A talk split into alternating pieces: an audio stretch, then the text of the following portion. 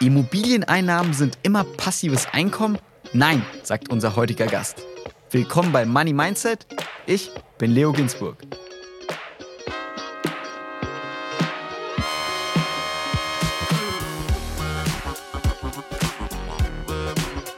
Disclaimer.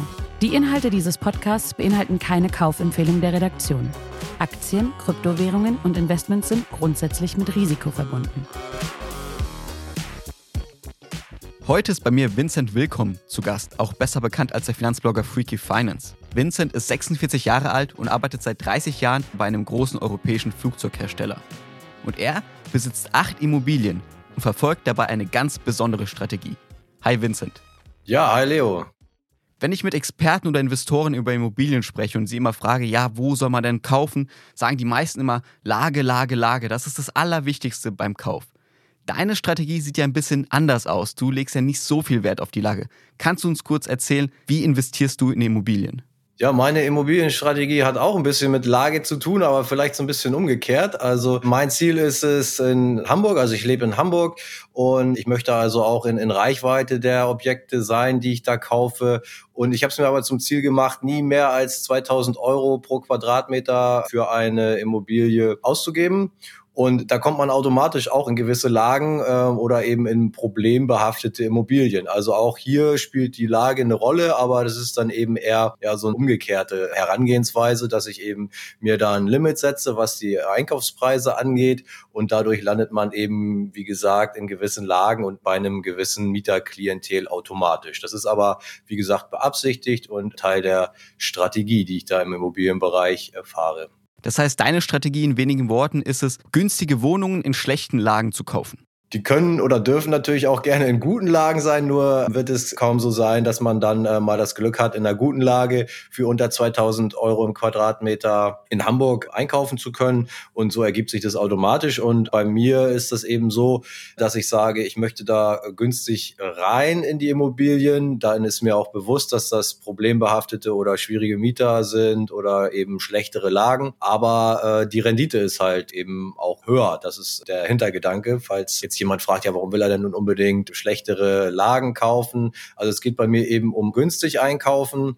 Und wenn man das jetzt mal weiterdenkt, also in Hamburg bekommt man eigentlich überall, sag ich mal, mindestens 10 Euro Miete für einen Quadratmeter. Aber dann ist es eben ein Unterschied, ob ich unter 2000 Euro eingekauft habe oder im Durchschnitt ist, glaube ich, irgendwo bei äh, circa 4000 Euro pro Quadratmeter, was man in Hamburg so zu kaufen bekommt. Ja, dadurch, dass man eben dann günstig eingekauft hat und trotzdem ja mindestens seine 10, 11 Euro pro Quadratmeter in der Miete bekommt, ähm, hat man dann natürlich eben eine ungleich höhere Mietrendite. Aber man kauft sich natürlich auch das eine oder andere Problem, in meinem Fall bewusst dann ein. Ja. Dann lass uns über deine Wohnung konkret sprechen. Du besitzt acht Immobilien. Wie groß sind sie? Wie teuer waren sie? Wo stehen sie? Was sind das so für Wohnungen? Ja, das äh, war zum Beispiel mal so eine 18 Quadratmeter Apartment. Das ist die einzige Immobilie, die ich bis jetzt auch wieder verkauft habe, aber auch mit einem hübschen Gewinn. Die hatte ich knapp 20 Jahre im Bestand. Also wie gesagt, eine sehr kleine Einzimmer-Apartment, aber eben auch in einer, in einer Hamburger Randlage, in einem großen Gebäude, wo viele Parteien sind, wo viele auch Leistungsempfänger sind und so weiter. Und die habe ich damals für 18.000 Mark noch gekauft und ja, so ist die kleinste Wohnung. Ich habe aber auch zwei über 90 Quadratmeter Wohnungen. Die hatten auch wieder eine Besonderheit, äh, warum die dann auch in der Hamburger Randlage recht günstig zu haben waren. Und zwar waren das vom Bund geförderte Wohnungen, wo nur eben entsprechende Leute mit einer sehr geringen Miete wohnen konnten oder durften. Und als ich das gekauft habe und ich nicht mehr unter diese Bundesförderung vom Kredit her gefallen bin, konnte ich die relativ günstig bekommen. Aber dafür ist jetzt natürlich auch die Miete, die dort aktuell gezahlt wird, recht gering. Und jetzt muss ich da eben dann die Mieten entwickeln über die Zeit, beziehungsweise falls die Mieter mal ausziehen sollten, dann habe ich natürlich auch die Möglichkeit, äh, auf einen Schlag dann eine neue Miete zu verlangen. Oder wenn ich die Immobilien, also die beiden Wohnungen, die da auch in einem Gebäude sind, die ich da in so einem Paket günstig bekommen habe, irgendwann mal verkaufe, kann ich sicherlich dann auch, wenn die Mieter quasi raus sind oder wenn es da einen Leerstand gibt, wenn die Wohnungen mal frei sind, entsprechend höher wieder verkaufen. Das sind jetzt mal von, von klein nach groß und dazwischen sind das meistens so 50, 60 Quadratmeter, zwei Zimmer Wohnungen. Und wie gesagt, eigentlich alle in Hamburg, außer eine, die liegt in Leipzig. Wie viel wert sind deine Immobilien zusammen? Alle zusammen um und bei 680.000 Euro sind die im Einkaufswert. Ich glaube, plus inklusive der, der Kaufnebenkosten dann. Äh, so lagen die im Einkauf, ja. 680.000, das hört sich natürlich erstmal viel an, aber es sind ja acht Wohnungen. Das heißt im Schnitt, wenn man das jetzt einfach mal dividiert, wären es ja ungefähr 85.000 Euro pro Wohnung im Schnitt. Das ist ja nicht viel. Würdest du sagen, das ist sozusagen die Möglichkeit durch deine Strategie, dass du dir viele Wohnungen für einen geringen Preis kaufen kannst? Ja, das gehört natürlich auch dazu, ne, dass man dann auch ein bisschen weiter oder breiter diversifizieren kann, ein paar mehr Objekte im Portfolio hat. Aber jetzt nach hinten raus merkt man halt auch, dass natürlich je mehr Objekte du hast, umso mehr Arbeit ist es auch. So ist es ja. Was mich noch interessiert, gibt es noch andere Parameter oder andere Dinge, auf die du achtest, wenn du eine Immobilie kaufen willst? Ja, natürlich auch, was für eine Miete erzielbar ist oder was für eine Miete, also wenn dann ein Mieter drin ist, oft habe ich auch die Mieter mit eingekauft sozusagen, also was gerade für eine Miete vorliegt oder wohin man die entwickeln könnte und so, dass es dann natürlich ähm, auf jeden Fall positiven Cashflow in der Endabrechnung für mich gibt. Ja, das ist natürlich auch wichtig, dass man da Geld mit verdient und nicht äh, jeden Monat was drauflegt. Ne? Wenn wir jetzt über diese Strategie ein bisschen genauer äh, sprechen, was sind deiner Meinung nach die wichtigsten Vorteile, die diese Strategie mit sich bringt? Also der ganz große Vorteil ist eben, dass man schon äh, mit einer deutlich höheren Rendite rechnen kann. Das war ja auch das, worauf ich abgezielt habe. Ne? Würdest du gar sagen, es gibt noch andere Vorteile? Also, dass man zum Beispiel weniger Geld braucht, um sich eine Immobilie zu kaufen, dass das Startkapital geringer sein muss? Oder was spricht noch dafür? Ja, klar, wenn man mit den finanziellen Mitteln irgendwo beschränkt ist, was meistens der Fall ist, dann ist es natürlich auch gut, wenn man recht günstig an die, an die Wohnung rankommt. Es kann aber eben auch immer sein, dass dann irgendwo da ein Sanierungsstau ist, obwohl das auch ein Kriterium war, weil du vorher gefragt hast, da habe ich auch schon ein bisschen drauf geachtet, dass jetzt nicht, äh, klar, du kannst auch eine günstige Immobilie kaufen, wo du danach erstmal Haufen ähm, Geld reinstecken musst. Ähm, das wollte ich auch immer vermeiden. Also da habe ich schon auch beim Einkauf drauf geachtet, dass jetzt nichts offen offensichtlich Dringendes, ähm, unmittelbar quasi Absehbares bevorsteht. Äh, da hatte ich auch keine Lust drauf. Das kommt dann natürlich mit den Jahren irgendwann so nach und nach, aber das gehörte schon auch zur Strategie, dass das nicht unmittelbar bevorsteht, weil sonst ist es ja am Ende auch nicht wirklich günstig. Du kannst zwar, du hast zwar einen günstigen definitiven Einkaufspreis, aber du weißt vorher schon, dass du so und so viel tausend Euro reinstecken musst, damit das dann überhaupt erstmal vermietbar ist oder in, in einigermaßen in, auf Stand ist. Äh, da habe ich drauf geachtet, ja, aber natürlich, wenn du in den günstigen günstigen Lagen oder die problembehafteten Immobilien günstiger einkaufst, hat man natürlich auch einen geringeren Kapitalaufwand und kann dadurch mit der Zeit dann vielleicht das eine oder andere Objekt mehr kaufen und so breiter streuen auch, ja, richtig. Jetzt lass uns über einen Punkt sprechen, das hast du selbst schon vorher erwähnt, auch die Nachteile, die diese Strategie mit sich bringt. Du sagst Stichwort Mieter. Was hast du da für Erfahrungen gemacht? Ja, ganz oft habe ich halt eben sozial schwächere Mieter, was eben durch die Strategie ganz klar bedingt ist. Wenn du in schlechteren Lagen oder problembehaftete Immobilien reingehst, hast du oft eben Leistungsempfänger oder ja eben Leute, die nicht so äh, finanziell gut aufgestellt sind. Und da gibt's natürlich öfter auch mal Probleme mit den Schnittstellen zum Amt. Und ja, vielleicht sind das dann auch Mieter, die nicht so, ein, so, einen Eigenantrieb haben, das alles so am Laufen zu halten, dass die Miete pünktlich kommt und so weiter. Ich hatte jetzt schon den zweiten Todesfall in einer Wohnung, also über die Zeit. Der eine ist schon, ja, weiß ich nicht, schon zehn, zwölf Jahre her und aktuell ist wieder ein Mieter verstorben und dann hat man auch einen gewissen administrativen Aufwand. Man kommt nicht in seine Wohnung, um die dann zu entrümpeln, zu renovieren und neu zu vermieten, weil das Wochen und Monate dauert mit dem Nachlassgericht, ob es noch irgendwelche Erben gibt. Also gerade schwierig ist es dann, ja, wenn Erben unbekannt sind oder gesucht werden müssen oder bekannte Erben das Erbe ausschlagen, dann wird weitergesucht gesucht bis zum geht nicht mehr, obwohl eigentlich von vornherein klar ist, äh, bei so einem Leistungsempfänger, der einen Haufen Schulden hat, dass kein Mensch diese Erbe antreten würde. Aber das ist halt eben alles Deutschland, alles geregelt, musst du warten und hast in der Zeit dann halt auch wieder keine Mieteinnahmen. Das fällt mir gerade noch ein. Dann gab es einen Gerichtstermin, in dem mir Geld zugesprochen wurde und seitdem kommt dann gar keine Miete mehr. Äh, da musste man natürlich dann da wieder hinterhergehen. Äh, warum nicht? Und dann gab es einen sogenannten Mediationstermin, wo wir uns dann alle getroffen haben haben, fünf Stunden lang Pläne gemacht haben, wie er jetzt äh, einen Teil seiner Schulden abbezahlt und äh, dass er jetzt wieder die volle Miete bezahlt. Und passiert ist genau gar nichts und jetzt hat er dann anscheinend Grundsicherung beantragt, aber das wusste er eigentlich schon in diesem Mediationsverfahren, dass er sich das, was er, worauf er sich jetzt gerade einlässt und wozu er sich eigentlich verpflichtet, sich eigentlich gar nicht leisten kann. Das sind halt alles so Erlebnisse, die kann man sich so, glaube ich, als normal denkender, als normal situierter Mensch gar nicht vorstellen, auf was für Ideen oder in was für komische Denkmuster da Leute kommen können. Ja, und das musste ich auch erstmal lernen, dass die da sehr kreativ sind ja, dass da vieles nicht so läuft, wie man sich das eigentlich vorstellt. Also auch, äh, was finde ich, die Unterstützung von Ämtern oder Behörden und so weiter angeht, das ist alles sehr, sehr mau. Ne? Das interessiert die alles nur bedingt und äh, alles Dienst nach Vorschrift. Und als Vermieter ist man eigentlich in einer ziemlich blöden Lage, ja finde ich so. Also gerade wenn man eben mit solchen Leuten zu tun hat. Ich muss aber auch sagen, das hat auch viele, viele Jahre, hat recht wenig Probleme. Da kam halt einfach die Miete, so wie man sich das vorstellt. Dann wurden es mehr Wohnungen, ja, und irgendwann wurden es dann eben auch mehr Probleme. Das ist jetzt, hat sich in den letzten Jahren ein bisschen zugespitzt alles. Kann auch sein, ähm, dass es mit der Zeit zusammenhängt. Ich weiß es nicht. Aber ja, das ist auch so eine Entwicklung, die war für mich nicht so ganz klar und nicht absehbar. Und ja, im Moment ist das wirklich so, dass ich fast täglich mit solchen Sachen zu tun habe, mich kümmern muss, irgendwo der Miete hinterherrennen. Ja, es ist ein bisschen anstrengend. Ja, das klingt für mich nach viel Kopfschmerzen, die als Immobilieninvestor mitträgt. Natürlich sind es sehr viele Extremfälle, würde ich behaupten, die bei dir jetzt alle auf einmal zugestoßen sind. Das ist natürlich nicht immer so, wenn man sich Wohnungen in Sozialschwäche entgegenkauft, dass man dann so Probleme hat. Aber bei dir hat sich wahrscheinlich alles auf einmal jetzt abgespielt. Würdest du sagen, das ist auch der größte Nachteil, dass man halt sehr viele persönliche Probleme hat, dass man der Miete hinterherrennen muss und dieses Problem du jetzt vielleicht anderswo nicht hättest? Ja, es ist ja ein Gedanke, dass man sich ein, ein paar Wohnungen kauft und dass dann die Miete kommt und das war's mehr oder weniger. Einmal im Jahr eine Nebenkostenabrechnung, klar, der berühmte Wasserhahn, der mal tropft, das ist ja alles okay, das ist ja alles im Rahmen. Aber wirklich fast täglich irgendwem von diesen, das sind, ich bin ja jetzt auch kein Immobilienmogul mit 200 Einheiten oder so, sondern wir reden hier gerade mal jetzt noch über acht Immobilien und die halten mich so auf Trab, dass ich fast jeden Tag damit zu tun habe. Ja.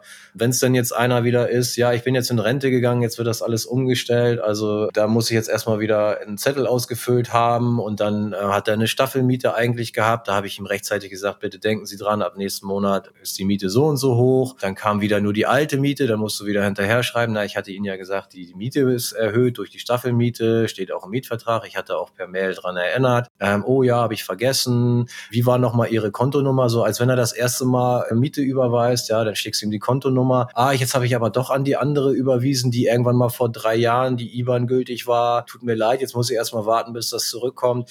Das ist alles kein Riesendrama, da geht die Welt nicht von unter. Ich habe jetzt die Miete bekommen in dem Fall, aber einfach so dieses Kümmern, den Leuten hinterherrennen, weil, ja, ich sag's einfach mal so plump, die einfach zu doof sind, einen normalen Dauerauftrag einzurichten und den äh, alle zwei Jahre, wenn die Staffelmiete mal greift und man schickt's denen ja vorher noch als Erinnerung, diesen Dauerauftrag an, äh, anzupassen. Nee, das wird jedes Mal über, äh, manuell überwiesen, aber auch nur, wenn Geld da ist. Dann wird noch die IBAN von, was weiß ich, von wie vielen Jahren wieder rausgekramt und dahin überwiesen. Ja, das ist einfach, einfach mega nervig, ne? Und das sind nur Kleinigkeiten. Würdest du sagen, das ist ein Irrglaube, dass Immobilien passives Einkommen sind? In meiner Strategie definitiv, aber ich habe das natürlich auch, äh, habe ich ja auch gesagt, bewusst so gewählt, die Strategie, um eine höhere Rendite erzielen zu können. Aber eine höhere Rendite geht ja eben auch automatisch mit einem höheren Risiko oder mit einem höheren Aufwand einher. Das ist auch klar. Also wie gesagt, ich habe selber die Erfahrung gemacht, dass es jahrelang auch mal sehr ruhig verlaufen kann und ich kriege es ja auch von anderen Leuten mit, die da eine andere Strategie haben, dass es sehr, sehr ruhig sein kann, aber eben auch nicht muss. Und hinzu kommen ja viele, viele Auflagen, gesetzliche Neuerungen. Du bist ja immer da unterwegs, auch mit der Eigentümergemeinschaft, in der man sich ja oft bewegt, wenn man einzelne Objekte in so großen Häusern hat, dass dann entschieden werden muss, was jetzt an energetischen Sanierungen passieren muss und, und, und. Das ist ja auch alles ständig im Wandel, muss viel gemacht werden. Ja, also schon sehr anstrengend und ich finde auch insgesamt nicht so sehr passiv, wie ich es mir eigentlich gewünscht hätte. Würdest du mit dem Wissen jetzt noch eine Immobilie überhaupt kaufen wollen? Also ich kaufe definitiv keine mehr. Das liegt aber eben auch an der Phase, in der ich mich jetzt als Investor oder als Mensch befinde. Ich sage gar nicht pauschal, dass das schlecht ist, als junger Mensch eine Immobilie zu kaufen, um den Vermögensaufbau voranzutreiben. Ganz im Gegenteil. Ich glaube, das war richtig und gut, dass ich das gemacht habe. Das hat mir viel gebracht. Es war halt nur einfach arbeitsintensiver, als ich mir das vorgestellt hätte. Ob ich jetzt gerade fast auf dem Höhepunkt jemanden unbedingt empfehlen würde, eine Immobilie zu kaufen, äh, muss man dann auf jeden Fall genauer hingucken. Ich kann nur rückblickend für mich sagen, ich glaube, ich habe da schon vieles richtig gemacht, was die Immobilien angeht. Also ich habe damals viel Geld verdient, als ich noch sehr viel im Angestelltenjob gearbeitet habe, konnte dadurch einiges an Steuern sparen, über den Fremdkapitalhebel, also sprich Finanzierung des äh, Eigentums, was man dann weiter vermietet, konnte man natürlich große Sprünge äh, machen, was, was den Vermögensaufbau angeht. Also Steuern sparen und dann eben Fremdkapitalhebel. Das ist alles eine gute Sache. Wie gesagt, mit der Passivität lief es einigermaßen auch relativ lange und jetzt kommt alles geballt. Vielleicht ist es auch einfach eine blöde Phase, mich jetzt zum Thema Immobilien und wie ich dazu stehe, zu befragen, weil ich halt gerade wirklich seit ein paar Jahren extrem viel damit zu tun habe und extrem schlechte Erfahrungen mache. Um deine Einnahmen passiver zu machen, hast du ja auch vor kurzem eine Wohnung verkauft. Du hattest ja ursprünglich neun Immobilien und den Gewinn, den du mit dieser Wohnung gemacht hast, hast du ja anders in Immobilien investiert. Kannst du kurz erklären, was hast du da gemacht?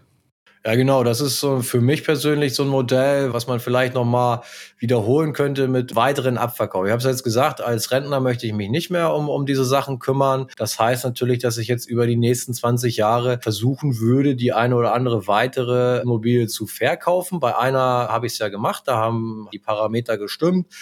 Äh, und zwar, die war abbezahlt, die war aus der Spekulationsfrist lange raus, die stand dann halt leer, war gerade aufgehübscht und das war natürlich auch ein super Zeitpunkt vor anderthalb Jahren. Also das war der Jahreswechsel 2020 auf 21 war das, glaube ich. Da habe ich die verkauft. Das war natürlich äh, ein super Zeitpunkt, auch was die Immobilienpreise angeht. Und da habe ich den Gewinn genommen aus dem Verkauf dieser Wohnung und habe den ja alternativ investiert. Und zwar auch wieder wollte ich mal so ein Projekt machen, dass ich diesen Gewinn auch wieder immobiliennah, also mit Immobilienbezug investiere, aber eben nicht in eine physische Immobilie, um diese Schnittstelle Mensch zu eliminieren. Also Mensch im Sinne von Mieter, Nachbarn, Verwaltung, Handwerker. Das ist alles ganz, ganz schlimm. Versuch mal überhaupt erstmal einen Handwerker zu bekommen.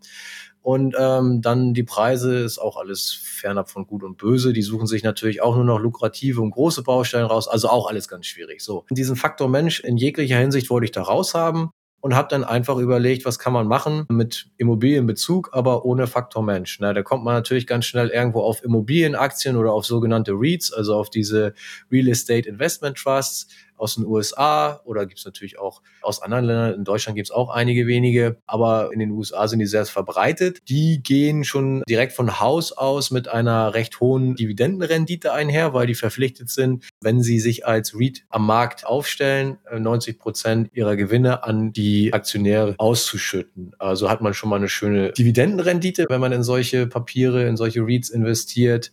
Ja, und ähm, so habe ich dann angefangen zu überlegen, Immobilienaktien, REITs, und auch Optionsgeschäfte, also Stillhaltergeschäfte mit Cash-Secured Puts oder mit Put-Verkäufen auf solche Immobilienaktien und REITs. Und äh, darüber hinaus noch Immobilien-Crowd-Investing kennt man vielleicht, die eine oder andere Plattform, wo man sich an, an solchen Immobilienprojekten dann beteiligen kann, wo es dann auch irgendwie zwischen 5, 6 und 8 oder bis hin zu 12 Prozent Zinsen dann auf oder für solche Beteiligungen an Immobilienprojekten gibt.